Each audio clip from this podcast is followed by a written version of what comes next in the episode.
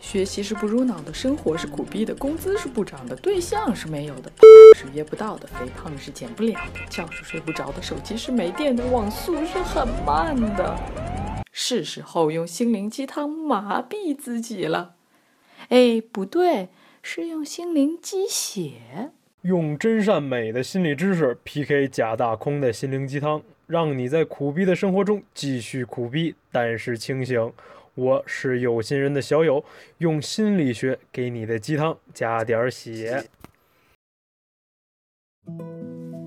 Hello，各位老友，欢迎收听有心人的电台，我是有心人主播柚子。在节目开始前，要告诉大家一个好消息：有心人最近网罗了国内外一线的心理学研究者，为大家开设最有脑洞的心理学干课。我们的有心学院正式上线了。有心学院立志为大家提供最实用、有趣、优质的心理学课程。目前上线的课程包括亲密关系探索系列，课程内容包括婚恋中的吸引力啦，如何更好的理解另一半啦，以及职场成长游击系列，课程内容包括怎样学习职场可迁移生存技能，怎样定位到自己合适的职业。即将上线的还有女性心理学、自我成长类课程等等，讲者都是知乎自选集作者、资深心理咨询师、心理分析师、心理科普书作者。听到这里，你是不是有点心动了呢？想要知道更多课程内容，详情请加微信有心学院小教务，微信号是 yousomeschool，y o s u m s c h o o l，留言说 FM 给小教务，他会告诉你课程详细情况的。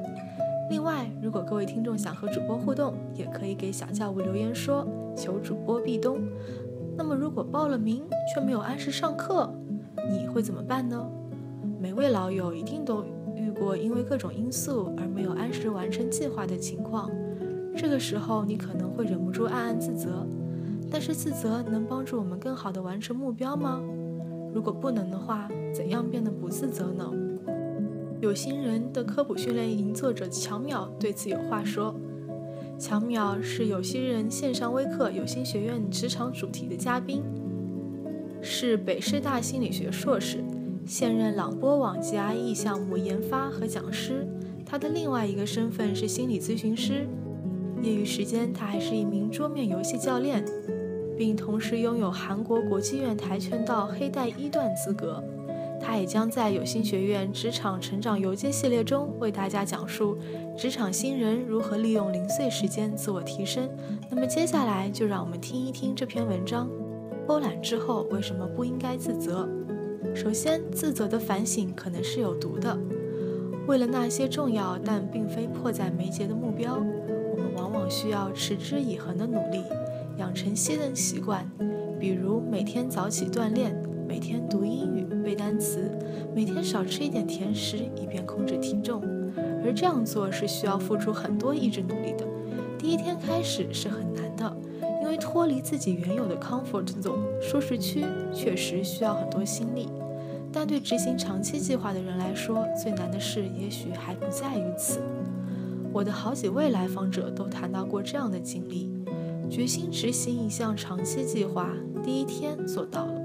第二天坚持了下来，第三天勉强也坚持了下来，然后第四天偷了一次懒，第五天、第六天、第七天，然后就再也没有力气做下去了。也许中间某些时刻还会回光返照个一两次，但再也无法形成继续前进的势头。雄心勃勃的计划就这样无果而终，这大概是多数人都有过的经验。在我们开始偷懒的时候。对我们的考验才真正开始。偷懒会让我们本能的感到羞愧。哎呀，我怎么可以这么偷懒呢？真是太不应该了。因为羞愧而自责，则是我们最容易有的反应。我们会责备自己努力不够，没有坚持下去。更进一步的，我们还可能做稳定的内归因，把做不到的原因归结为自己的人格特质，向着自己的灵魂开炮。也许我就是懒。我的意志太软弱，我没有坚持下去的动力。既然如此，我们可能会进一步想到，我需要锻炼我的意志力。听起来这是一个特别完美的反省，但实际上这种反省是有毒的，而且毒性很大。当我们做稳定的内归因，说自己就是这样一个人的时候，我们的潜台词其实是：这个毛病我基本上没办法改。这实际上给了我们一个继续退缩、继续拖懒的好借口。我就是懒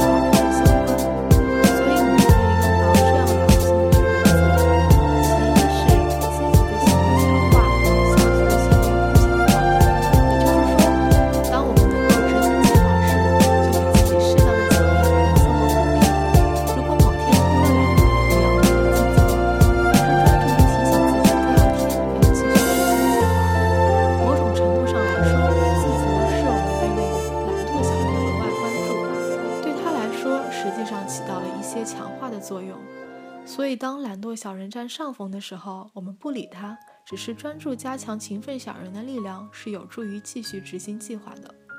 换一个角度来说，人总有懒惰的时候，也总有各种各样的原因会让我们分心。也就是说，我们在长期执行一项计划的时候，没有做到每天都早起，每天都努力，简直是再正常不过的事。为什么一定要追求完美，要求自己滴水不漏呢？一百天里，我有八十八天早起跑步，虽然不完美，也相当于任务完成了百分之八十八，这已经比大多数人要做得好了。为什么就不可以接受这种现状？因此，不关注消极行为，不在无意中强化它，是一个很好的开始。第二个原则是所谓的普雷马克原理，即我们喜欢做的事可以用来强化我们不那么喜欢做的事。说白了，就是当我们能坚持完成今天的任务时，可以允许自己享受一点点平时得不到的享受。无论是好吃的零食、喜欢看的电影，还是顾不上玩的游戏，只要是我们很喜欢做的事，都可以成为很好的奖励。不过，一旦我们决定用某样东西做奖励，就要在平时限制自己得到这个东西。也就是说，在我们偷懒的时候，或者一般情况下不能允许自己享受它。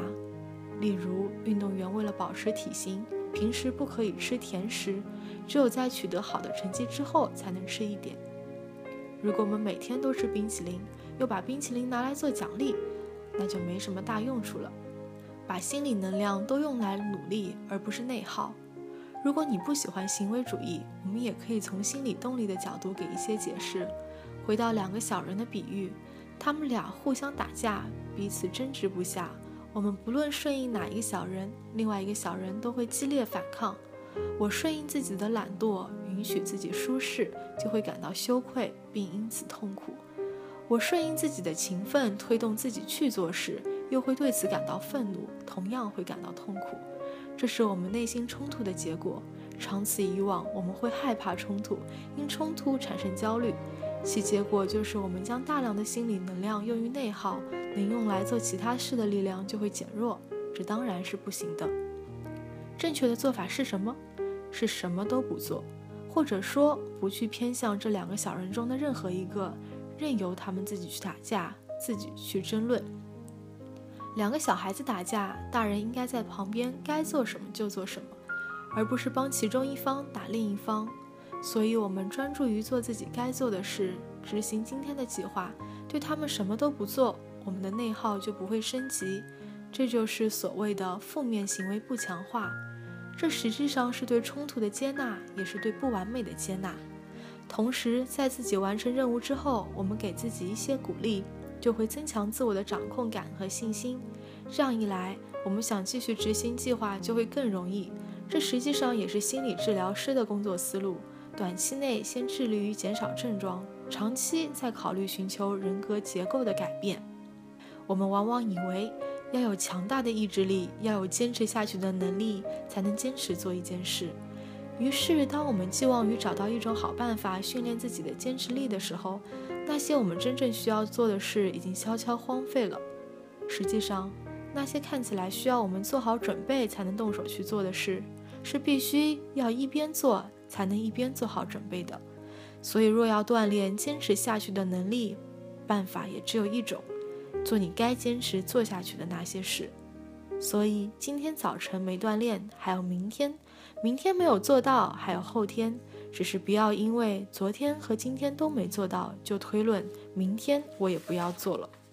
这很不容易，但我们还是要坚持，要相信这样一件事：你还活着，你还有救。有心人认为，大家要记住这三点：自责的反省容易让我们认为自己很差劲，从而削弱我们的努力的能量；完成了就给自己奖励。没完成就专注于怎么完成，要相信你还活着，你还有救。好了，亲爱的听众朋友，那这期节目也到尾声了。更多内容和有心人心理学课程信息，大家可以微信添加 y o u s o m school，y o s u m s c h o o l。我是主播柚子，那我们下周见，拜拜。